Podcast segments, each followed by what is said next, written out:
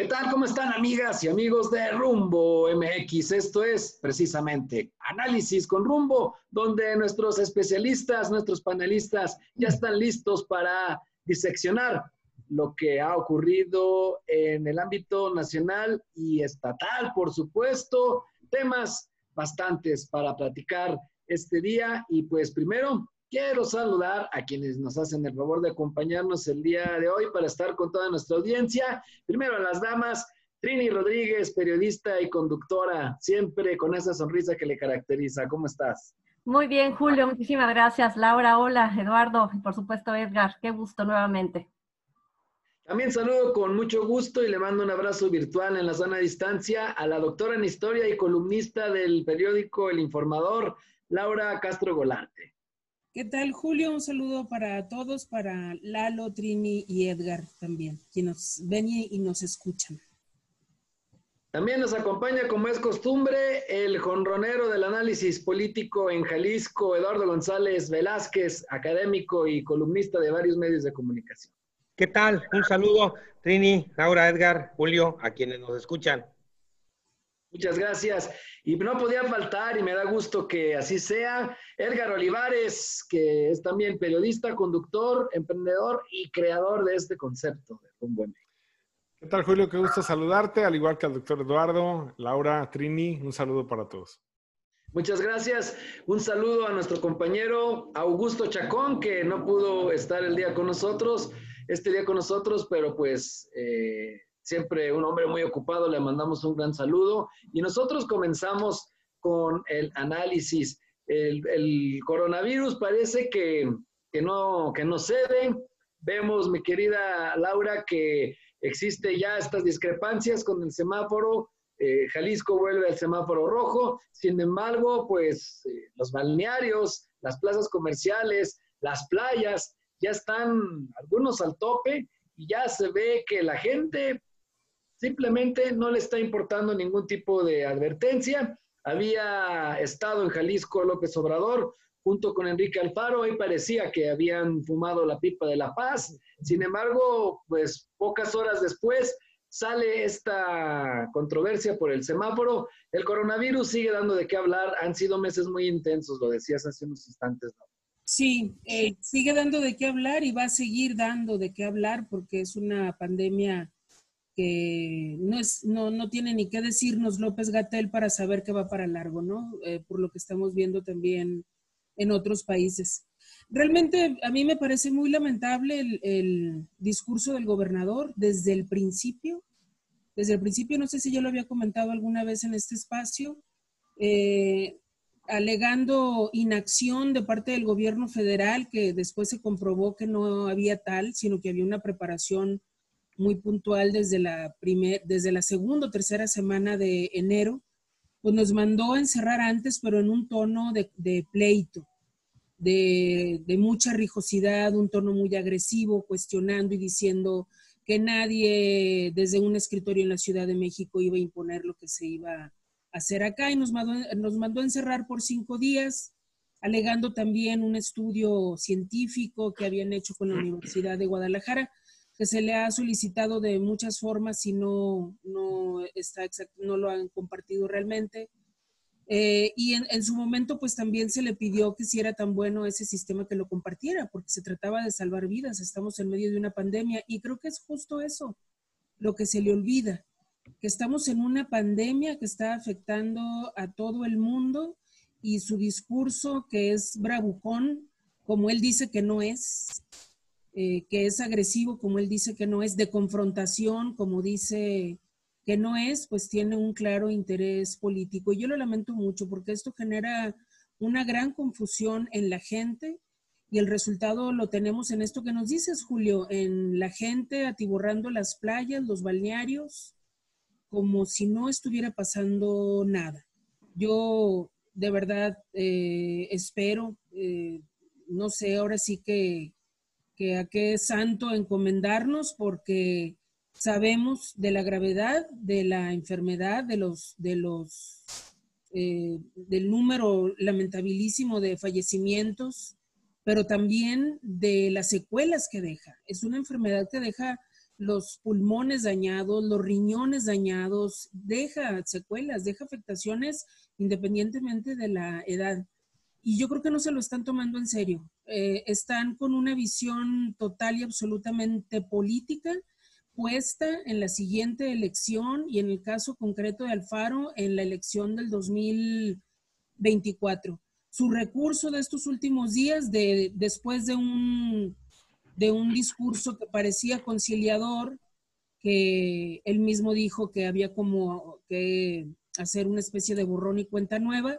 En cuanto sale el semáforo se vuelve a pelear, incluso sabiendo de que el semáforo se colorea con los datos que proporciona cada estado, ¿no? Es decir, también manipulando en este sentido y haciendo querer creer o que la gente crea que esto es una imposición del gobierno federal. Y para rematar, Clemente Castañeda, que está a sus órdenes total y absolutamente, pues promueve una denuncia y además se pone a pedir firmas eh, eh, a través de Twitter con esta fórmula o este esquema que se llama change.org para eh, denunciar a, a López Gatel, que no es más que la cara visible de una estrategia y de un equipo que han estado trabajando incansablemente, incansablemente desde hace meses. Entonces, pues lo lamento mucho, Julio.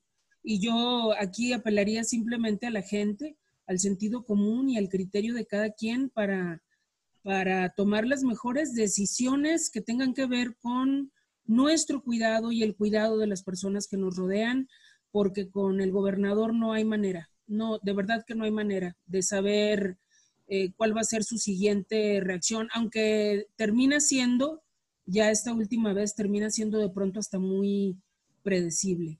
Pero bueno, por lo pronto ahí lo dejo eh, y en resumen, pues me parece muy lamentable y, te reitero el, llamado a la gente para eh, ahora sí que rascarnos con nuestras propias uñas.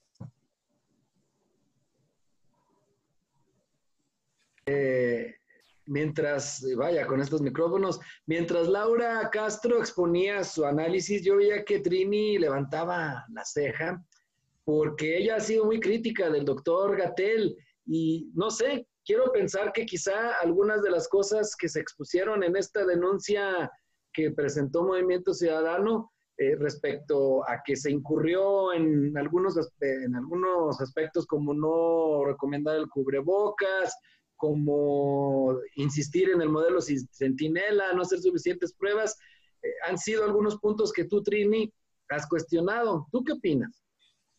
Bueno, que sin duda ha habido estas imprecisiones, sí las ha habido.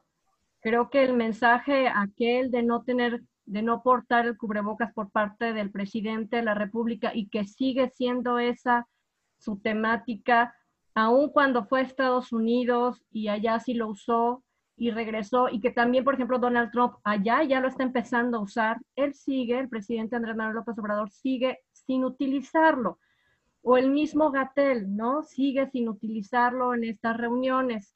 Eh, o vemos, por ejemplo, cuando se toman la foto parte del gabinete del López Obrador y que va, por ejemplo, Claudia Sheinbaum de eh, la Ciudad de México y ella sí lo porta y los demás no. Entonces, me queda claro que en el grupo más cercano del presidente López Obrador no ha habido un mensaje muy claro respecto, por ejemplo, en algo tan sencillo como es el el uso del cubrebocas. Entonces, por ahí se pueden estar colgando, pues, obviamente, en esto que termina siendo más político que una mera medida eh, sanitaria. Y me refiero a este diálogo que no ha podido entablar de manera pacífica entre el rector del sistema de salud, que es López Gatel, con lo que puede estar planeando hacer el gobierno del estado de Jalisco. Entonces, creo que ambos pudieran en algún momento estarse equivocando en el mensaje que están enviando a la población y que ahora yo lo veo reflejado precisamente en estas playas repletas de personas que hace ocho días yo les comentaba. El estado de Nayarit cierra sus playas. Entonces la gente que va y se hospeda en Nayarit o que vive en Nayarit va y busca las playas de Jalisco. Y entonces, ¿qué fue lo que vimos el fin de semana? Pues una gran cantidad de turistas en las playas que no eh, precisamente tienen que ser eh, personas eh, de, Jalisco, sino es el lugar o el espacio donde la gente está optando para salir a vacacionar y poner las playas como las pusieron, las pusieron. Y que este lunes haya arrancado también, por ejemplo, balnearios y el zoológico de Guadalajara, Selva Mágica, por mencionar algunos comercios, pues también hay que aclarar que, que van a un 25% según el, eh, la estrategia del gobierno del estado, precisamente cuando empiezan las vacaciones de verano, o sea, tratando de favorecer sin duda a este sector comercial y también a, las terrazas estas de fiestas, ¿no? Entonces, no, no, entiendo si se nos había alertado la semana pasada con este botón de, de, pánico que, que, creo que fue lo único que nos hizo tener, ¿no? Pánico de que nos iban a cerrar los negocios, pues esto, estamos viendo que no, ¿no? Que aquellos que no son indispensables en la actividad económica, pues están abriendo sus puertas. Entonces también veo un diálogo que no me queda claro y que por obvias razones la población, ¿qué es lo que va a hacer? Pues aprovechar, ¿no? La gente que está de vacaciones y que puede salir, pues va a salir y se va a ir a visitar estos lugares. Entonces creo que sí, como lo dice Laura, nos toca ahora a nosotros entender que esta pandemia este, va a seguir mucho tiempo más y que lo único que nos queda a nosotros es cuidarnos, como nuestras medidas de higiene y nuestro cubrebocas, que es el llamado que sin duda a través de estos espacios también tenemos que hacer y reconocer que lo que está pasando con el gobierno federal y el gobierno estatal es una pugna política. Una pugna política eh, que también en esta pugna no hay que descartar lo del botón, ¿eh? Yo, yo, yo no estaría tan seguro que ya no lo van a apretar. ¿O tú qué opinas, Eduardo González? Yo creo que revisando las, la prensa en varios estados de la República, nos podemos dar cuenta que esta pugna, como bien menciona Trini, pues prácticamente es en tiempos del COVID, se ha dado con el gobierno de Jalisco y al inicio con el gobierno de Baja California, pero en el contexto de la famosa, tristemente famosa, ley Bonilla. En realidad, si nosotros revisamos la prensa local de al azar, de Durango, de San Luis Potosí, de Tabasco, de Yucatán, estos mitotes que trae el gobierno del estado de Jalisco con el gobierno de la federación a partir del COVID son propios de esta dinámica, ¿eh? que además es la moneda ha sido la moneda de cambio desde que los dos personajes llegaron al poder.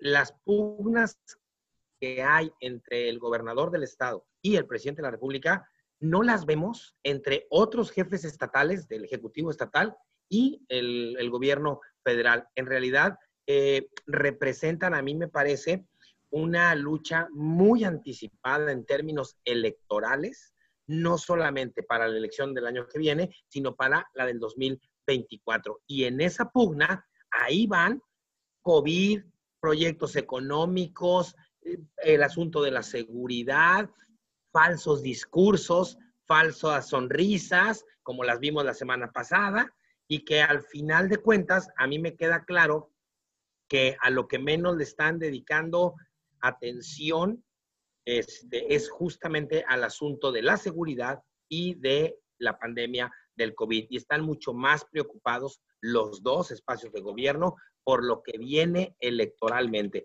Si nosotros y la gente que nos hace favor de seguirnos, de vernos, revisa con cuidado la prensa de mañana o de pasado mañana en cualquier estado de la República, se dará cuenta que estos discursos que hay de enfrentamiento se están viviendo aquí y en la Ciudad de México no con otros jefes de los gobiernos estatales. Mi querido Edgar Olivares, también es una realidad que Enrique Alfaro es un personaje interesante, que pues no es del montón, digámoslo, pues no es como cualquier otro gobernador de otros estados que han sido grises, la verdad, guste o no guste su estilo, también es un personaje que contrasta y que ha mostrado ese contrapeso con gobierno federal. Que vaya que es difícil hacerlo con, una, con un personaje tan poderoso políticamente hablando como ha sido López Obrador. Así es, Julio. El tema, el tema de, Enrique Alfaro es eh, el siguiente.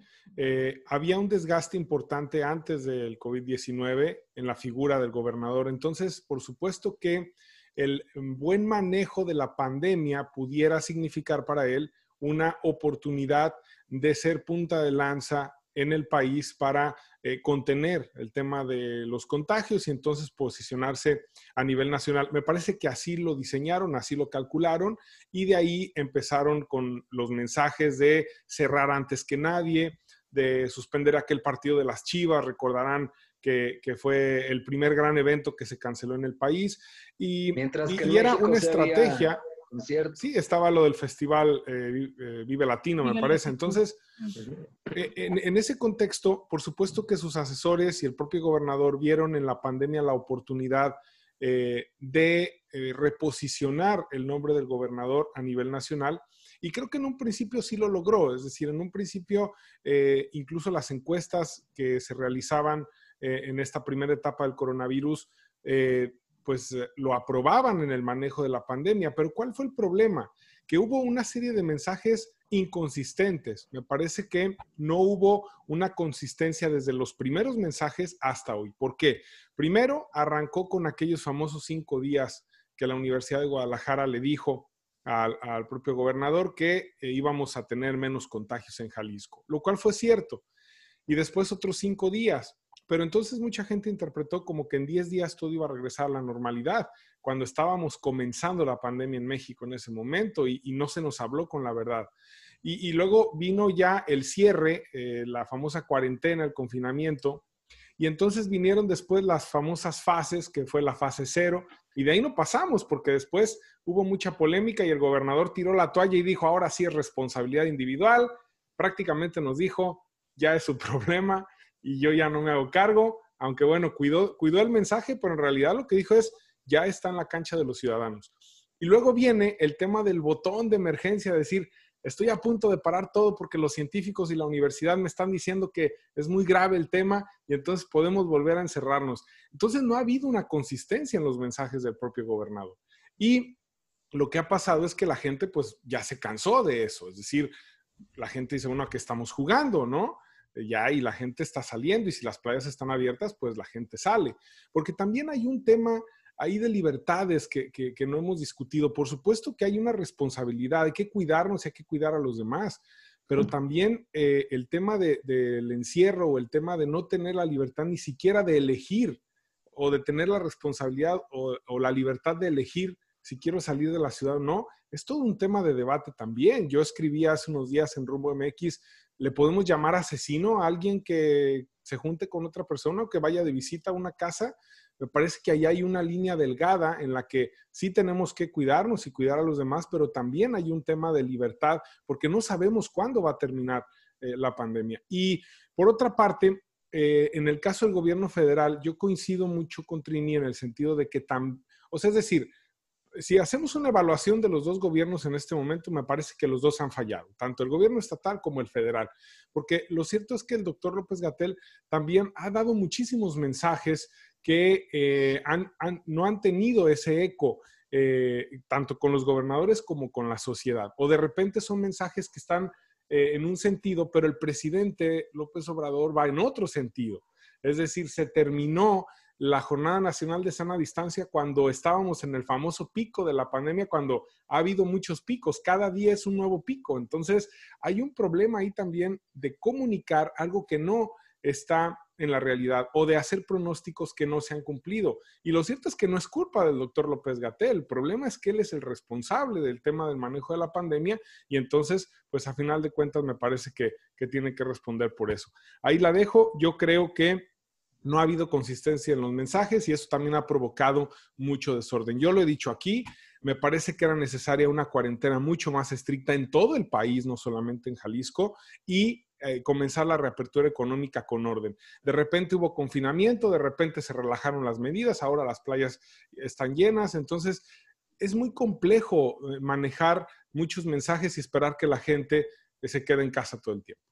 Déjame comentarles algo a todos. ¿Qué pasa, por ejemplo, Colima, que lo está haciendo, pues no sé, no, le voy a poner adjetivo, pero para que tú puedas entrar a Colima, tienes que mostrar que vives en Colima o que tienes que realizar alguna actividad eh, de suma importancia. Entonces, entras tú al Estado y ya está el primer retén ahí revisándote tus documentos para que con un comprobante de domicilio puedas justificar tu visita al Estado. Entonces, sí hay formas, que, esas, no sé si sea buena o sea mala, no sé, pero hay formas de restringir el movimiento. Y yo en Jalisco veo que no se está eh, precisamente cerrando la movilidad, sino al contrario, cada vez aperturando poco a poco y que sí creo que hay mucha responsabilidad por parte de nosotros, ciudadanos y ciudadanas, ¿no? Qué bueno, que, también hay que, hay, que decir que, si bien Edgar comentaba que ni el gobierno federal ni el gobierno estatal han manejado bien el asunto del coronavirus, también hay que aceptar que muchos países tampoco lo hicieron bien porque era una pandemia inédita. También la, la realidad es que no había mucho margen ni, y todo lo que se les ocurriera iba a ser eso, ocurrencias. Ante un hecho de esta naturaleza, no hay estrategia que valga y estamos viendo Estados Unidos cómo les está yendo, que se supone que es un país con un Estado más fuerte y autoridades que son respetadas y también allá tenemos problemas que incluso se han reflejado en el confinamiento y en el reconfinamiento, que abren y que vuelven a mandar a la gente a la calle, de la calle a su casa, perdón. Por eso no me sorprendería que también esto pudiera ocurrir en, ya lo estamos viendo en varios estados como Oaxaca, volvieron a mandar a la gente a su casa. Entonces, no es que México haya hecho las cosas fatal tampoco, porque no es que alguien lo haya hecho fenomenal, excepto quizá Australia, Nueva Zelanda, Alemania, Argentina también, eh, irónicamente, pero no es que haya mucho éxito en, los países. Laura, levantaste la mano como la Así es, eh, es que es justo eso, Julio, que es una pandemia inédita, por ejemplo, las pruebas, el asunto de las pruebas que ha sido tan polémico, pues eh, hasta donde sé todavía no hay pruebas específicas para COVID-19. Se tuvo que recurrir a otro tipo de pruebas y los, y los porcentajes de especificidad y sensibilidad, que son los que te arrojan los falsos negativos o los falsos positivos, eran muy altos. Entonces, no era algo precisamente recomendable y sí iba a ser un gran desperdicio, pero efectivamente no sucedió solo en México. Y la cuestión eh, del COVID asociada con la política tampoco es exclusiva de México. Serios problemas políticos en Italia, por ejemplo, y en España, que además, pues dos países europeos que les fue muy mal y, tienen, eh, sobre todo España, que ya casi cantaba victoria, tiene noticias de rebrotes muy fuertes en Aragón y en Cataluña, por lo menos, y yo estoy segura que aquí va a pasar también. En casi todos los países ha pasado. y quería nada más apuntar sobre el asunto de los cubrebocas, al principio se hacía, eh, se especificaba que por la falta de este material para el personal de salud eh, y con todas las, eh, los peros que le ha puesto Gatel a lo largo de, la pandemia a los cubrebocas se recomendaba que no, o se decía que no eran absolutamente indispensables y que lo mejor era la sana distancia y los otros mecanismos de higiene, para dejar los cubrebocas, sobre todo los N95, exclusivamente para el personal de salud, ante el temor de que se agotaran y no hubiera suficientes para ellos, que ellos estaban o son y eran y son y siguen siendo la población de más alto riesgo eh, con respecto al, al COVID-19. Entonces, esa parte fue un argumento que se utilizó en buena parte de lo que llevamos de pandemia, pero a estas alturas que se regularizó el suministro de materiales, yo sí creo, digo, yo sí creo que, que la estrategia a nivel nacional ha sido, en términos generales, adecuada. No hay una perfecta, no hay una perfecta. ¿Y por qué digo que adecuada? Pues porque no se han saturado los hospitales y donde ha habido peligro de que se saturen, ha habido una intervención inmediata del gobierno federal, como es el caso de Tabasco, próximamente en Veracruz, y no sé si están con intervención en Nuevo León, porque Nuevo León está ahorita con la ocupación muy, muy alta. Eh, por esos datos es que digo yo que el manejo ha sido, en términos generales, adecuado, siempre y cuando tengamos los datos correctos y los datos reales, porque platicábamos en una reunión la semana pasada que Jalisco tiene semanas en 26% de ocupación hospitalaria, de hecho ayer bajó a 24%, si mal no recuerdo, Y sin embargo, los testimonios de gente en la que podemos confiar o testimonios directos es que hay clínicas que están rebosando y que no hay lugar, por ejemplo, en los hospitales privados aquí en Guadalajara. Entonces, si los, si los datos son correctos, eh, si los estados los mandan correctamente, porque quiero hacer hincapié en esto, el gobierno federal no impone el semáforo. Eh, ni, ninguna de las medidas. Somete a consideración de los estados los criterios. Los estados dicen cómo andan en, en cada criterio y entonces se colorea la entidad. Si Jalisco salió en rojo fue por los datos que dio Jalisco. No se los inventa el gobierno federal ni para Jalisco ni para ningún otro estado. Esto me llama poderosamente la atención porque porque, eh, lo reitero, es un intento de manipular y de confundir a las personas. No es una imposición del gobierno federal, no soy la única que lo dice o que lo nota o que lo sabe. Eh, sin embargo, se insiste muchísimo en eso y ahí creo que está el punto de la, de la mayor confusión. Y finalmente, eh, se habla de una confrontación entre el gobierno del Estado y el gobierno federal. Yo no digo que se caigan bien ni que no este, tengan problemas, pero públicamente ha sido un discurso agresivo de Jalisco para allá. Yo no he visto hasta ahorita que le contesten de feo modo, hasta ahorita, al menos no públicamente. Al contrario, Gatel siempre está diciendo que el gobernador Alfaro y que gracias y que lo están haciendo muy bien. Eh, digo, un doble discurso porque realmente pues no, ahí sí que no le creo, porque no ha sido así pero yo no he visto que le contesten, no he visto que le contesten realmente o que haya un pleito así directo de que Andrés Manuel López Obrador le esté contestando a las bravuconerías y provocaciones de Enrique Alfaro, no lo está haciendo. Es Alfaro el que alguna vez les comentaba que Alfaro se pelea y se contenta solo y se vuelve a pelear, a pelear y a contentar Oye, Laura, solo. Pero recuerdan el primer semáforo donde colorearon parejo y Jalisco estaba muy bien, iba manejando muy bien la, pandemia. Igual fue, no, sí, pero no fue imposición del gobierno federal, Trini. No, imposición, pero todas las cifras no estaban bien. ¿Y quién da las cifras? Estoy de acuerdo, pero entonces, los otros estados, ¿cómo? Entonces, no, no revisa, el, el, planteamiento que hace el gobierno federal no tiene caso. Sí, sí me explico, porque si tú comparas un Nuevo León o un eh, algún otro estado, Veracruz, por ejemplo, y luego te llegan las cifras de Jalisco, que lo está haciendo mejor que otros estados, y los pintas igual, ¿qué, qué, entiendes tú como, como ciudadano? Que no está dando bien los datos Jalisco, porque además déjame decirte algo, Trini. déjame decirte algo, ahora que mencionas a Nuevo León, no sé si han visto, yo no, no me las he perdido, digo, al principio no lo veía todos los días, pero ahora sí. Nuevo León y Jalisco tienen más o menos eh, la misma evolución en número de casos, eh, de nuevos casos o casos activos, incluso casos acumulados. Y López Gatel siempre dice que en el caso de Nuevo León y Jalisco, sobre todo sus zonas metropolitanas, se va a extender hasta octubre porque decidieron cerrar antes. ¿Sí o no? ¿Por qué Jalisco tiene 26% de ocupación hospitalaria y Nuevo León tiene setenta y tantos por ciento? No entiendo. Y sabe, y a la fecha no entiendo. Y, también habría que, es que aquí se abre un debate científico también, porque la verdad es que si analizamos el comportamiento social, de repente tener 40 mil muertos en México puede ser incluso poco para la cantidad de habitantes que hay y la movilidad que hay.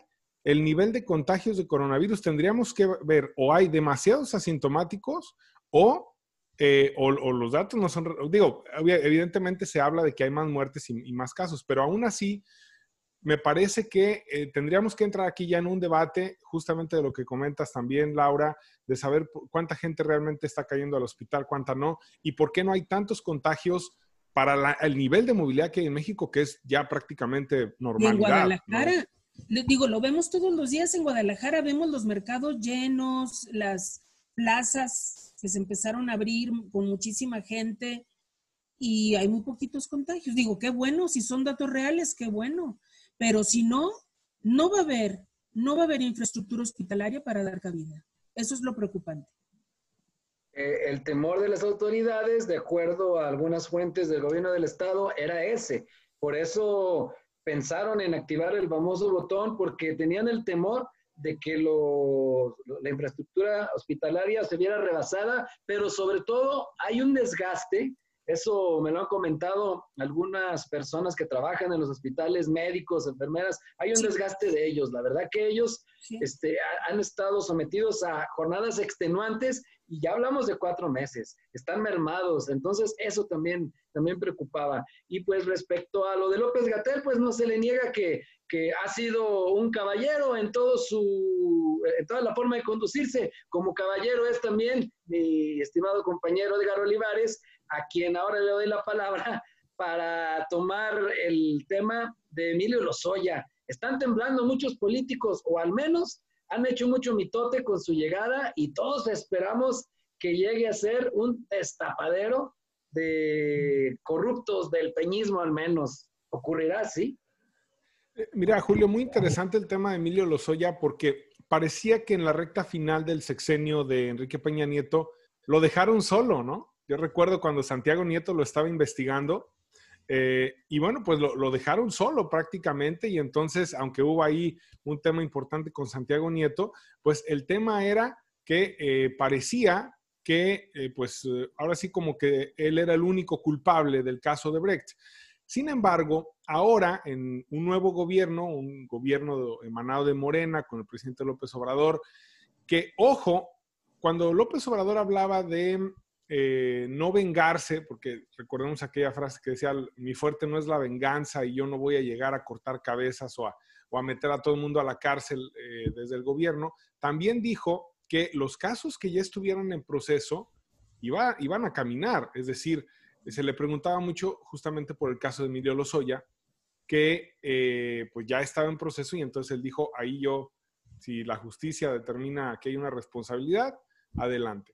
Y entonces ahora parece que la moneda se voltea, es decir, hoy parece que todo el PRI, como marca incluso, y quienes fueron los liderazgos importantes del PRI de los últimos años, llámese el nuevo PRI, como se le conoció, hoy prácticamente podrían estar en las manos de Emilio Lozoya.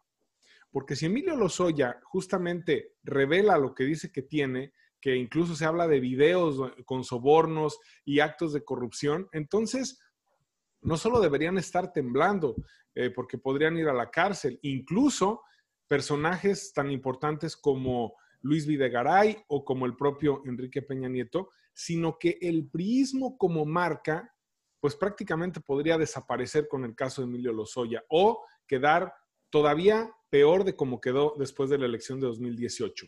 De ahí también vamos a ver cómo se configura el movimiento político de cara al próximo año, 2021, que es año electoral, y se habla de una gran alianza opositora para eh, combatir contra Morena en las elecciones, y ahí vamos a ver que seguramente tanto el PRI, Movimiento Ciudadano, el PRD y otros partidos, por supuesto que se van a deslindar del prismo y no quieren personajes que se pudieran eh, relacionar justamente con el caso de Emilio Lozoya o con el caso de los exfuncionarios del anterior gobierno. Así que en las manos de Emilio Lozoya podría estar el futuro de todo un partido político y el futuro de personajes como Enrique Peña Nieto, como Luis Videgaray, o que eh, estemos esperando una gran espectacularidad, una telenovela, un gran juicio como eh, los que ha habido en Estados Unidos, que son muy espectaculares, y al final de cuentas, pues sea un churro, ¿no? Y, ahí caigan dos, tres personajes de medio nivel y hasta ahí. Vamos a esperar, sin duda que eh, pues va a ser muy interesante este proceso.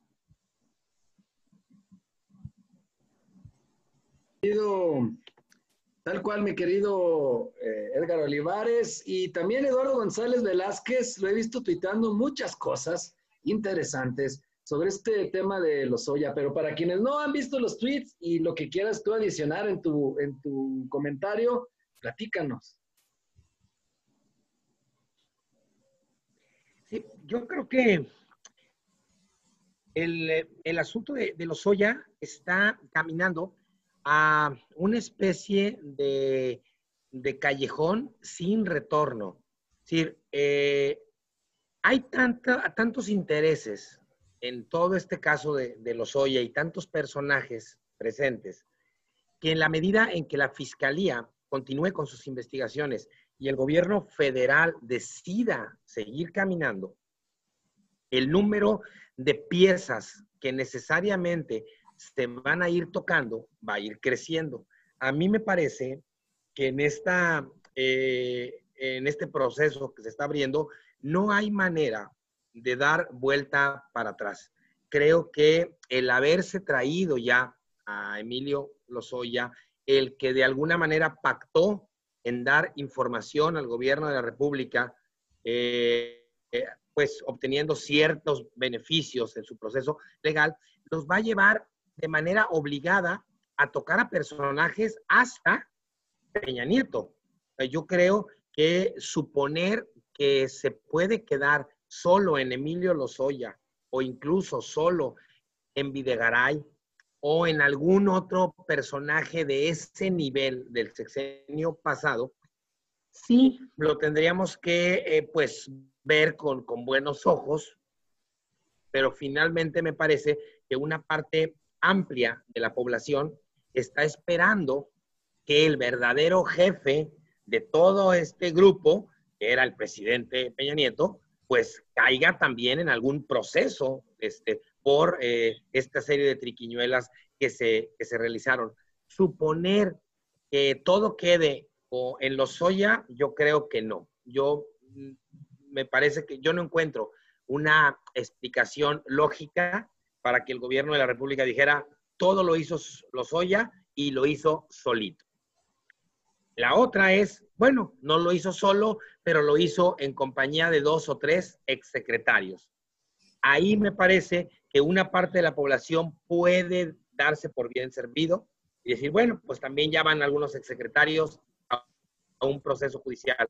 Y la otra, que yo veo más lejana en el tiempo, pero que en la medida en que la hebra se vaya jalando pudiera acercarse, es que el agua le suba el nivel a, Peña Nieto, que le acerquen el fuego, porque de lo contrario, eh, pues va a quedar esta idea no solamente de un juicio largo, tedioso, que a la mera hora no termine con nadie, eh, va a quedar la, la, idea en la población de que pues solo nos dieron a tole con el dedo.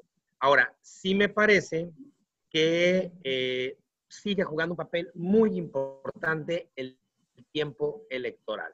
Yo creo que en estos momentos en donde pues el número de contagios que tenemos por COVID y los problemas económicos que tenemos y los problemas de inseguridad, vendría a representar una bocanada de aire fresco en términos electorales, el que en los siguientes meses no solamente los Soya, sino algún par de personajes más, por ahí se vieran ya inmiscuidos en un proceso legal, además de Duarte y además de traerse a Cerón de Canadá, etcétera. Yo creo que si en las siguientes semanas se comienza a, pues, a mencionar nombres como el de Videgaray o algún otro personaje del gabinete anterior, creo que eso vendría a ser oxígeno puro para Morena, para la 4T, para enfrentar con éxito las elecciones del año que entra.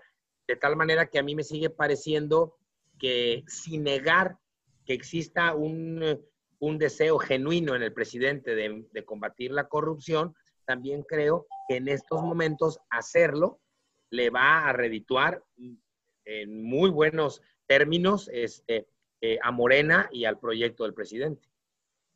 Y es que López Obrador se ha fortalecido en los últimos 14 días, digámoslo así, con lo de Trump, con la semana esta buena que tuvo, también con las giras que hizo en los estados, aplacó a tres gobernadores muy críticos y creo que si quiere seguir esa inercia, estoy de acuerdo con lo que dice Eduardo. Ahí está lo que la gente quiere, porque uno ve, al menos en redes sociales, que se ha vuelto un termómetro y más ahora que no puede uno salir tanto porque hay personas que sí respetamos el, confinamiento en la medida de lo posible, eh, pero ve uno que la gente está contenta cuando ve la posibilidad de que caigan ciertos personajes que para ellos son oscuros y que formaron parte del anterior gobierno de Peña Nieto y también de los de Calderón, ¿eh? que si se pueden ir para atrás hasta ese sexenio, y varios nombres que podrían caer y que la gente estaría de beneplácito. Nadie los defendería, tan es así que ya en el PRI lo defiende. Sin embargo, este, para algunos, mi querida Trini Rodríguez, existe ese temor de que ocurra por lo, lo que pasó, por ejemplo, con el Baster Gordillo, que se decía que al caer también iba a hundir a otros, pero no pasó nada, se hizo la enferma, este, o, se enfermó, quién sabe, no soy médico, y terminó saliendo libre, y ahora ya Lozoya llega también, para algunos dicen, haciéndose el enfermo, qué casualidad. Hoy está muy sana, ¿no, Trini? Perdón. Hoy está reluciente y muy sana eh, la maestra. Sí, de, hecho, es muy bueno el comentario porque a un monero, que ahorita no recuerdo quién, a lo mejor ustedes me dicen, dibujó al Baster Gordillo con un teléfono celular y le dice a Lozoya, tú no te preocupes, o sea, primero es prisión, después es hospital, luego es quedarte en casa y ya después hasta partido político o quizás irte al, al sindicato del CENTE, así que tú tranquilo. Ojo, el resultado después de su liberación es de la 4T. Entonces, eh, yo quisiera ver, por supuesto, justicia en ese caso, que esos tres delitos por los que se, le persigue a Lozoya eh, repercuta en todos los que estuvieron involucrados, que esta empresa brasileña tiene presencia o tuvo presencia en México desde el gobierno de eh, Carlos Salinas de Gortari. Entonces, imagínense la cantidad de obras, favores, sobornos que desde entonces, si ese era el actuar, pues eh, las obras en México eh, se pudieron estar realizando de esa forma. Así que eh, creo que este comentario de, los beneficios o los acuerdos a los que ha llegado Lozoya con el gobierno mexicano, pues se despertaron, se surgieron después de que él no llegara directo a prisión, sino que llegara a un hospital y dijeran ahora que ha sido sometido a cirugía porque tiene una hernia yatal, ¿no? y que aparte tiene anemia. Entonces, si las cosas se empiezan a complicar en temas de salud, ¿no? Pues ahí se va a quedar un mesecito en lo que quizás sigue eh, dando nombres y apellidos y sigue soltando eh, a lo mejor a otro funcionario, a lo mejor a otro personaje que pudiera distraer del seguimiento de los Lozoya y que a él le permitiera seguir cómo, que es algo que tampoco me queda muy claro si es testigo protegido, testigo colaborador, como dice el presidente, o es simplemente un sujeto en proceso y detenido, ¿no? Que también, ojo ahí con el con, las frases que dice el, fiscal general del, país y lo que dice o la calificación que le da el presidente López Obrador, que no se ponen de acuerdo. Son dos figuras muy, muy diferentes. Entonces, si es un eh, testigo protegido, yo lo puse en el Twitter cuando llegó a México, más vale que lo escondan porque igual lo desaparecen. y por supuesto que me dijeron Chaira y de lo que me iba a morir, pero imagínense el no se han suicidado en, en, la cárcel. Claro. O sea, ojo, ojo con eso. Sí deberían de cambiar a lo mejor la situación jurídica del señor Lozoya porque sí queremos de verdad conocer y que llegue hasta el presidente de la República. A mí me encantaría que, así como ha sido Brasil, Paraguay, Salvador y otros eh, países, Colombia y Perú, que también se le eh, soliciten, se le pida rendir cuentas al presidente Peña Nieto, por supuesto. Sí, tengo entendido que de acuerdo al artículo 246 del Código Nacional de Procedimientos Penales, la figura a la cual se está acogiendo Lozoya es el famoso criterio de oportunidad y esto se hace cuando el imputado pueda aportar, fíjense bien lo que dice la ley, ¿eh? aportar información esencial y eficaz para la persecución de un delito más grave del que se le imputa y se comprometa a comparecer en el juicio a testificar. Es decir, estaría aportando información no solo del caso de Obedrech, sino de otras cosas más graves y pues diciendo coloquialmente, embarrando a otros funcionarios mi querida Laura Castro, ¿tú crees que de veras la hebra termine eh, pues llegando a Peña y que sea el próximo? ¿O tú qué opinas de esta figura a la que se acogió Lozoya? ¿Qué pudiéramos esperar de este juicio que todos estamos esperando con expectativa? Y como te digo, muchas personas están deseando ver a algunos tras las rejas, excepto algunos todavía de la prensa FIFI que todavía defienden a, a los peñistas. Pero la mayoría quiere, como dicen coloquialmente, ver pues en, en, la cárcel, en, en, el bote, dicen coloquialmente a estos personajes. Yo creo que para hacer la diferencia tienen que llegar hasta sus últimas consecuencias, no hay de otra. Si esto se queda en algo cosmético, superficial, como fue lo de la maestra Elvester Gordillo, entonces eh, yo creo que todo lo que ha ganado hasta ahorita eh, el gobierno de López Obrador, pues se caería, ¿no? Porque quedaría en más de lo mismo, lo que ha sido cada sexenio con diferentes cabezas que se han cortado casi nomás pues para, para taparle el ojo al macho, como se dice coloquialmente. Yo sí quisiera que llegara a sus últimas consecuencias y hasta las últimas, como dice Trini. Realmente está Carlos Salinas eh, también en este asunto y por qué no pensar en llegar hasta allá. Eh, de hecho, dicen por ahí algunos eh, columnistas que la mención desafortunada porque cometió un error pero que la mención al padrino no fue casualidad, no fue una ocurrencia. Efectivamente, Carlos Salinas de Gortari es padrino de un hermano de Emilio Lozoya, es padrino de bautizo hasta donde alcancé a indagar por ahí. Eh, y esta referencia al padrino, pues eh, dicen que llevaba jiribilla, ¿no? Entonces, si se llega hasta sus últimas consecuencias, sería una eh, un pago a tantos agravios para los mexicanos. No creo que llegue tan allá, quién sabe, digo, todo puede suceder, se vale soñar, no creo que llegue tan allá, pero sí me conformaría con que les diera una buena repasada en términos de justicia, de rendición de cuentas, de gente eh, que si hay responsabilidad esté en la cárcel, pues por lo menos desde la administración de Felipe Calderón para acá. Eh, algo, algo tiene que suceder fuerte y yo creo que Andrés Manuel López Obrador está ansioso porque eh, las declaraciones ya sean oficiales. Él dijo que no iba a hablar sobre el asunto, pero sí ha hablado del asunto y, para mí es un mensaje de que está hasta un poco desesperado porque Emilio Lozoya empiece a hablar y empiece, empiecen eh, pues a, a difundirse o a, esparcirse este, em, este testimonio en busca de los otros presuntos responsables, ¿no? Ojalá que sí, Julio. Pues. Algo quería agregar, Eduardo. Sí, sí, sí lo, que pasa es que estoy pensando ahorita que menciona eh, Laura que pues ojalá llegue eh, un poco más alto este proceso con personajes de mayor calado, y a mí me parece que en este momento lo que ya tienen en la bolsa es precisamente a, Emilio Lozoya. A mí ya no, yo no veo, por lo menos en este momento, yo no veo ninguna, ninguna posibilidad de que Emilio Lozoya quede en libertad. No hay, yo no veo por dónde pudiera quedar en libertad. Es decir, en ese sentido, a mí me parece que ese pez ya lo pescaron si pasa un rato en el hospital o pasa un mes o dos meses, ya no lo sueltan. Y a mí me, parece que lo que seguiría es ver si él puede negociar y poner delante a otros personajes este, obteniendo una condena menor, seguro lo va a hacer.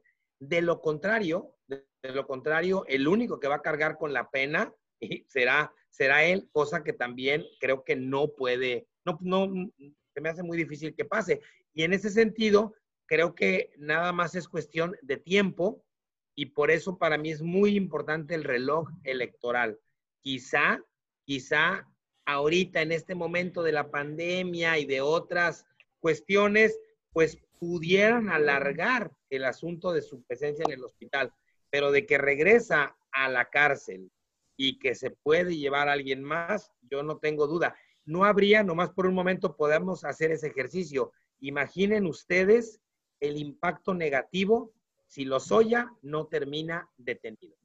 O sea, sería devastador para la 4T. O sea, bajo ninguna circunstancia a Emilio Lozoya lo sueltan. Lo podrán tener en el hospital un mes o dos meses, pero de que ya lo agarraron, a mí no me queda duda. Soltarlo sería vaciar las urnas del año que entra desde ahorita. Ojo, es que yo creo... ¿Qué hace? Vaciar las urnas. Adelante, Trini. Y nada más que los delitos tienen caducidad. O sea, tampoco se puede sí, llegar pero, pero, no, pero, pero duran. No, me refiero a lo de Carlos Salinas, ¿no? No, no llega hasta allá. Ah, no, claro, de Salinas, claro. Sí, no, no. Por lo menos que se diga, que se diga con todas sus letras, por lo menos. De hecho, que aquí... el delito electoral de Peña Nieto creo que ya no tiene posibilidad de, de haber llevado dinero del caso Obredec a la elección de Peña Nieto. ¿Ya habrá prescrito eso? Parece que sí. Habría que, habría Pero Independientemente, a ver, yo creo que aquí el tema más bien es que lo que se pudiera negociar, en todo caso, con, con Emilio Lozoya, bueno, no negociar, sino lo que puede negociar Emilio Lozoya con sus nuevos abogados, es que la pena se pueda reducir, algo así como sí. en Estados Unidos, o sea, pero que lo suelten, no, no, no. No, no, no. Más bien, se reduce la pena a cambio de fungir como testigo protegido del caso o como, eh, o como, vaya, aportar más elementos, ¿no? Como, como este, lo que pudiera conocerse de eh, que sucedió en Brasil. Porque en Brasil los funcionarios de Odebrecht estaban presos, pero fueron los que cantaron. Es decir, fueron los que descubrieron toda la red de corrupción que había en toda Latinoamérica y yo no vería eh, mal, ni mucho menos, que hubiera realmente un procedimiento contra el propio expresidente Peña Nieto, porque si nos atenemos a los personajes que han estado sujetos en toda Latinoamérica con el caso de Rech, es impresionante. De entrada, el presidente, el expresidente de Brasil, Luis Ignacio Lula da Silva, por el caso de Brecht, Ollanta Humala, de Perú, bueno, Alan García de Perú se suicidó por el caso de Brecht, porque lo iban a meter a la cárcel.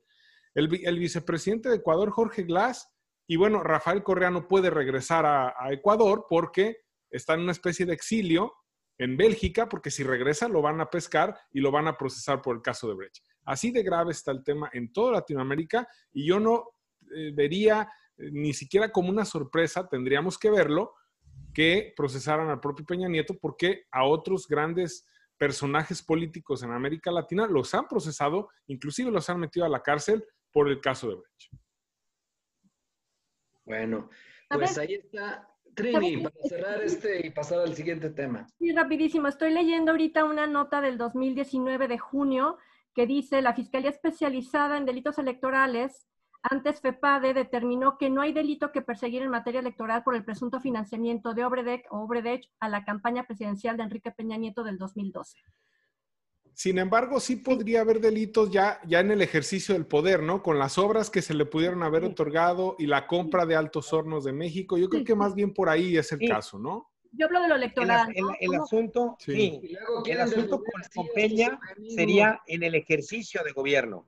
O sea, lo que se le busca imputar a Peña sería en el ejercicio de gobierno. Ahora, sí creo que valdría la pena que ni medios de comunicación ni sociedad en general estemos como alimentando esta, esta idea de que podría quedar en libertad Emilio Lozoya, porque entonces me parece que si no queda en libertad, los mismos medios y la misma sociedad podríamos decir, hombre, mira, lo que se consiguió porque pensábamos que lo iban a dejar en libertad. Yo creo que eso está totalmente descartado. Emilio Lozoya pagará una condena. La única pregunta es de cuánto a partir de lo que informe y con cuántos más. Pero de que duerme en la cárcel después del hospital, me parece que eso no está a discusión. Estoy de acuerdo, esa es la cuestión. Este, ¿Cuánto tiempo su condena y a quiénes se lleva? ¿Con quién? Claro. Eso sería, eso sería lo que se espera. Como el Bester. Ya que estamos con Eduardo González, el otro tema, este, pues, este desafío al Estado mexicano, o al menos estas advertencias que se hacen entre grupos delincuenciales, eh, que no mencionaré más detalles, pero que han estado en, en, redes sociales en estos días, que por cierto, ayer veía anoche un análisis en, en Televisa eh, con Denise Merkel, en el que aparecía desde los tiempos de, la famosa tuta hasta la fecha, todos los grupos que han hecho alarde a través de estos videos han encontrado una herramienta ahí para dar a conocer su narrativa, su discurso, estos grupos. Sí, yo creo que eh, sí, efectivamente, han encontrado en las redes sociales un eh, medio para hacerse presente y para mostrar una lucha entre ellos y de alguna manera, pues también dejar claro que hay una lucha contra los gobiernos, cualquiera que estos eh, eh, sean. A mí me sigue pareciendo, y yo lo dije eh, después de los videos en las redes en varias ocasiones, a mí me sigue pareciendo, soy un convencido de que ni el cártel más poderoso que tengamos en el país tiene la capacidad de fuego que puede tener el Estado mexicano. Ah, yo creo que por más camionetas que hayan salido en el video y que se hayan encontrado, se hayan contado 80 personas armadas y demás, bueno, eso frente al poder militar que tiene el Estado mexicano prácticamente es nada. Creo que el problema más serio y lo que sí golpea al Estado mexicano y lo que sí es una amenaza son los altos niveles de corrupción y de impunidad que existen. Pero cuando escuchamos o vemos en las redes comentarios de las personas que dicen, es que vimos a todos esos armados, entonces, así como, ¿quién nos va a salvar de esto? En realidad, en términos militares, ningún cártel tiene la posibilidad de enfrentarse al Estado mexicano y derrocarlo, ya lo hubieran hecho. Creo que el problema central tiene que ver con estas cadenas de corrupción y de impunidad y este lavado de dinero que se hace y que después se utiliza para comprar voluntades y conciencias dentro del gobierno este, mexicano. Por eso me parece, ya lo hemos comentado en otras ocasiones, que ahora la estrategia de la unidad de inteligencia financiera de ir a golpear en términos económicos y financieros a los cárteles, esa es la que se debe de seguir para realmente apretarle las tuercas a todos estos grupos criminales que hay en el país. Laura Castro,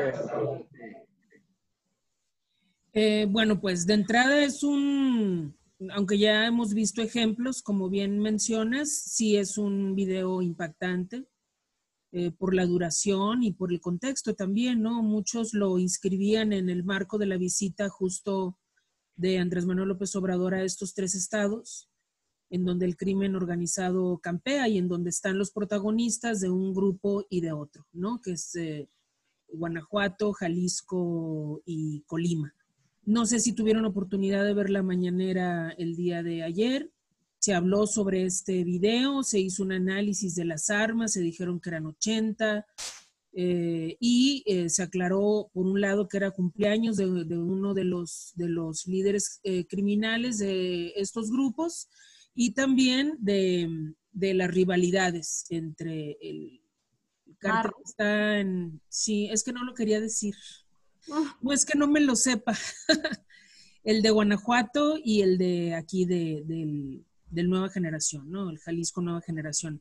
Entonces, eh, pues hay información que tiene, eh, por lo visto, que tiene el ejército eh, y lo que quisiera destacar simplemente es que esto se hace público, porque normalmente eh, éramos testigos de este tipo de videos y normalmente no había una declaración o una respuesta directa con respecto a eso de parte del gobierno federal, mucho menos del, del, presidente en persona o del secretario de la defensa en este caso, ¿no? Yo creo que eso es algo para tomar en cuenta como algo positivo por la información que se hace llegar. Ya si creemos en lo que nos dicen o no, si es una parte de la realidad o no, eso ya es otra cosa para el análisis, para la crítica, para la exigencia de más información si se requiere, ¿no? Pero a mí me parece bueno de entrada que si hay una pregunta expresa, se responda y se responda con, con ese nivel de información no se había hecho un ejercicio de análisis de inteligencia, al menos en los otros sexenios de esta naturaleza. Edgar Olivares. Sí, bueno, Julio, varias cosas. Sí, primero, eh, más allá del número de personas, de armas o de camionetas, el tema es los símbolos, ¿no? O sea, lo que simboliza un video de esta naturaleza, donde eh, pues cada quien puede interpretarlo de manera diferente. Aquí podríamos entrar al terreno de la especulación. Eh, lo que dice el ejército mexicano es no es una amenaza contra el presidente, más bien es una es, como mostrar músculo ante el cártel rival. Aún así es grave porque desafortunadamente en, la región entre Jalisco y Guanajuato se libra una guerra muy importante entre dos cárteles poderosos y, eso, por supuesto que como sociedad nos debe, nos debe preocupar y el gobierno lo debe atender y para atenderlo debe encontrar las mejores estrategias. Eh, aunque tenga más capacidad de fuego el ejército, pues ya vimos que eh, meter a los soldados a, combatir frontalmente a estos grupos, pues no ha dado los resultados deseados, ¿no? No, no los dio con Felipe Calderón, no los dio con Enrique Peña Nieto y eh, pues tampoco el meter al ejército a las calles a, tratar de destruir estos grupos es la mejor, la mejor opción. Yo creo que aquí lo importante es entender eh, cómo estos grupos han ido eh, siendo más sofisticados eh, con el tiempo, tanto en la parte de cómo han crecido en el tema de las armas y del poder de fuego, y sobre todo en su comunicación. Esto me recuerda mucho a, aunque en un contexto diferente, a la época de, Pablo Escobar, ¿no? Donde obviamente había, pues, comunicados, o sea, es decir, el eh, el cártel que dirigía, eh, emitía comunicados, eh, jugaba la política, había una propaganda, evidentemente. Y en este momento hay una discusión entre si es noticia o no un asunto como este, que si es más bien propaganda, que si los medios están haciendo demasiado ruido. Yo creo que un video de esta naturaleza definitivamente es una noticia. O sea, se tiene que, se tiene que mm, mostrar, o si ya se mostró en redes, claro que es una noticia, porque es algo que está sucediendo. De ahí a ya pasar a un asunto de admiración o de, o de darle demasiado vuelo, ahí sí me parece que ya entramos a un terreno ético como periodistas o como comunicadores, ver cuánto vuelo le vamos a dar a esa información. Y eh, sí me parece que es eh, muy sofisticado el tema y sobre todo puede ser muy preocupante en el contexto de que, mm, claro que si los comparamos con la policía eh, el ejército, quizá no están en igualdad de condiciones, pero este tipo de grupos no opera así. Es decir, vimos lo que pasó con el secretario de Seguridad Pública de la Ciudad de México, ¿no? El poder de fuego ante un ataque determinado y muy, eh, muy dirigido. Sin embargo, me parece que lo importante aquí es encontrar, como gobierno, eh, lo que tienen que hacer las autoridades es encontrar la mejor manera para eh, de tener una guerra intestina que se, que se está dando y que se puede dar en una escala mayor entre Jalisco y Guanajuato, dos estados vecinos, dos estados que, eh, bueno, no vecinos estrictamente, pero sí que, que, bueno, sí, vecinos en el, lago del, en el lado del, norte de, Lagos de Moreno, y, que es, muy grave el tema eh, de una guerra en esa zona de, del estado. Por eso me parece que es, hay que tomarlo en cuenta y de ahí viene pues el hecho de que el propio eh, general eh, o el, propio titular de la Defensa Nacional salga y dé una explicación acerca de este video. Mi querida Trini Rodríguez, ¿cuál es tu perspectiva? Oye, que podríamos empezar a estudiar el uso de las nuevas tecnologías por parte del crimen organizado. Los videos a través de redes sociales, a través de YouTube, el canal del narco, etcétera, que muchos hemos tenido conocimiento de cómo ellos mismos desde hace muchísimos años se hacen propaganda, pues no cambian mucho la información que hemos visto, cambian las formas, porque lo vimos como muy aparatoso. Pero estos desfiles, la gente los ha tomado en sus pueblos, no sé si ustedes recuerdan, en cualquier ciudad, de repente pasan las camionetas con el logotipo de Cártel Nueva Generación y la gente está ahí tomando con su propio celular y lo suben a sus propias redes y luego así se hace la noticia. Pero a lo que voy es que es tan común el desfile de la gente del narco en muchos pueblos y en muchas ciudades, como lo hizo una vez en alguna ocasión en Michoacán la tuta, que se grababa y repartiendo dinero por todos lados. O sea, estas formas no son nuevas. Que, si nos asombra, pues nos puede asombrar el color del auto, etcétera. Pero la fuerza del de, crimen organizado en México la conocemos todos la sabemos desde hace mucho tiempo, que quién es superior a quién. Obviamente, si hubiera una guerra nuevamente contra el narco, que ya la tuvimos en algún momento, ya vimos cuál es el resultado, ¿no? Donde mueren justos y pecadores, parejo. Entonces, obvio, nunca vamos a ver, yo creo y espero no verlo, un enfrentamiento entre el ejército mexicano y las fuerzas del crimen organizado para ver quién está más pesado. Porque los que vamos a salir muy mal de esa somos los ciudadanos nada más, porque somos los que estamos y conocemos perfectamente cómo van y, vienen y suben y bajan, porque están expuestos y ellos mismos les encanta subirse a las redes sociales. Las mujeres del narco les encanta subirse a las redes sociales. Las fiestas infantiles de sus hijas son seguidas por propios extraños. Entonces, no creo que tenga nada, mucho de nuevo. La forma sí, pero no creo que tenga mucho de nuevo. Vaya, qué, en serio, qué, qué temas. Pero ahora para cerrar el, programa ya muy rápido, la semana pasada se tocó la renuncia de la secretaria de, de, Igualdad, Trini, y pues tú querías agregar algunos otros puntos de análisis y creo que también los demás un poquito para, ya para despedirnos. Creo que todos los comentamos en nuestras redes sociales. Eh, fue una mujer, Fela Pelayo, la que con mucha valentía, reconocida por eh, los grupos de feministas, eh, por haber renunciado, haber presentado la renuncia y se le acepta de manera inmediata. Fue un proceso muy justo, este, que en realidad no tenía quizás el, documento, que también se le alega que no tenía la capacidad para echar a andar esa secretaría y ella, por honestidad y por eh, ser congruente con la situación, renuncia y se le acepta la renuncia. ¿Por qué no eh, sucede lo mismo en eventos mucho más graves, como fue con el fiscal del estado de Jalisco, donde fallaron de manera espantosa en ese operativo afuera de fiscalía el 6 de junio, si no me equivoco, después de aquella manifestación eh, por el caso de Giovanni. ¿Por qué al presidente de Zapotlanejo tampoco se le es más eh, insistente en que respete las formas y por qué a ella que tiene que, ver con un digo que no es una situación menor, se procede tan fácil. Creo que eh, todos lo notamos y es mi pregunta es por qué ella sí, los demás, los demás no. Como que no se mide con la vara, ¿no?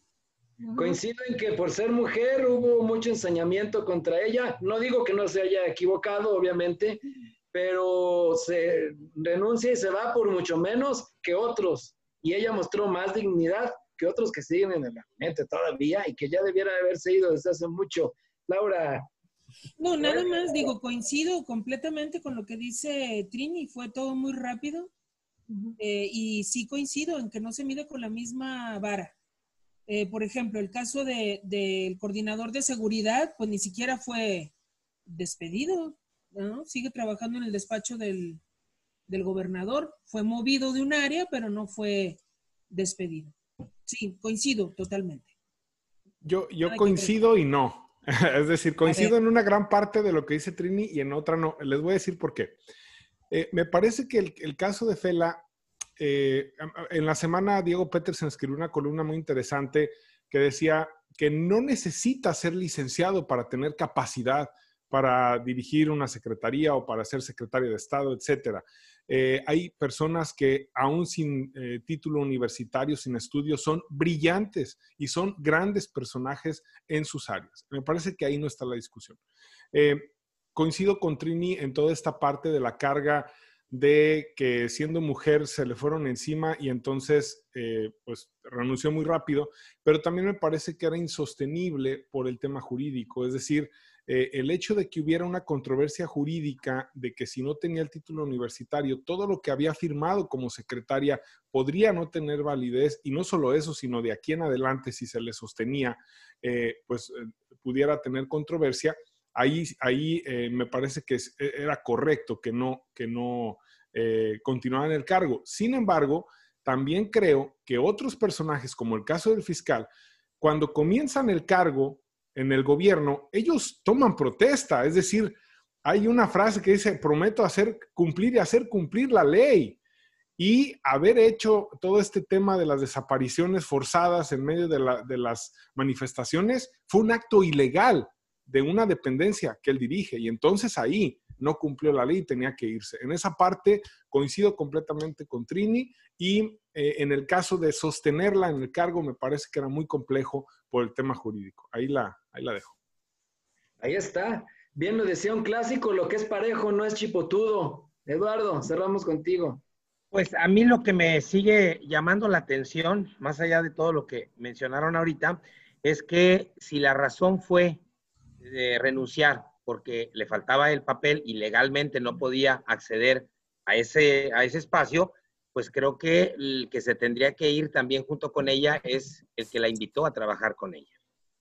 Sí, el problema, o sea, no creo que el que la invitó a trabajar no supiera que no tuviera ese papel y no creo que Fela ignorara que no tenía el título. O sea, la que también debió haber negado ese puesto desde el primer momento era Fela. Cuando ella le dicen, vas a ser secretaria, y estos son los requisitos, lo primero es no tengo un título, que es lo que menciona Diego en la columna de la que hablaba Edgar. Si no tengo el título, yo no puedo estar en esa secretaría. Fin de la discusión. Los dos sabían, Fela y quien la haya invitado, si fue Hugo o si fue Enrique pero los dos sabían que ella no cumplía los requisitos legales. Y la pregunta que yo ponía en la semana en las redes es, si no se hubiese destapado esto en el periódico, hoy la secretaria de la Secretaría de Igualdad seguiría siendo Fela, seguramente sí, sabiendo que no tenía el título para estar en ese puesto. Entonces, también me parece que el asunto, más allá de que si es mujer y que se ensañó la gente y los medios, etcétera, yo creo que cometen un error los tres o los cuatro, o los que estuvieron metidos al momento de llevarla a ella a un lugar en donde legalmente, legalmente no podía estar. Oye, déjenme les digo, ¿no? La pregunta es esta, ¿cuántos a partir de ese día están tramitando su título? es pregunta. claro, entonces que, lo, que, lo, que lo tramiten, que lo saquen, pero si no pueden estar ahí porque les hace falta el título, para afuera. Que, a ver cuándo se los dan, porque con la pandemia estaban parados los trámites. Oye, eh, tip, tip, tip para las universidades, ¿eh? Campaña de marketing, que no te pase lo de Fela, ven a titularte. Así es. bueno, y con esa consultoría empresarial gratuita, fíjate que nos acaba de revelar Edgar Olivares, nosotros tenemos este, este espacio de análisis con rumbo. Mi querida Laura Castro, gracias. Gracias, Julio. Gracias a, todos, Lalo, Trini y Edgar, a ti, Julio. Gracias, Trini. Ay, Julio, bueno, agradecida como siempre. Edgar, por supuesto, Laura, Eduardo, muchísimas gracias. Gracias, Lalo, por habernos estado regalando esta hora de tu tiempo y pues lo, lo, apreciamos mucho. Hombre, al contrario, un gusto como siempre estar con ustedes, Trini, Laura, Edgar, Julio. Un abrazo. Gracias, Edgar Olivares. Gracias, querido amigo Julio. Gracias a Laura, Trini, a Eduardo. Gracias y un placer, como siempre, estar con ustedes. Muy bien, pues nosotros hasta aquí llegamos en la emisión del día de hoy, pero la buena noticia es que el próximo martes habrá más análisis con rumbo. Mientras eso ocurre, lo invito a que se, todos los días eh, pues esté al tanto de lo que se publica en www.elrumbo.mx con las mejores columnas y también el acontecer diario a nivel nacional y estatal. Muchas gracias y nos vemos la próxima semana. Hasta la próxima. Hasta luego.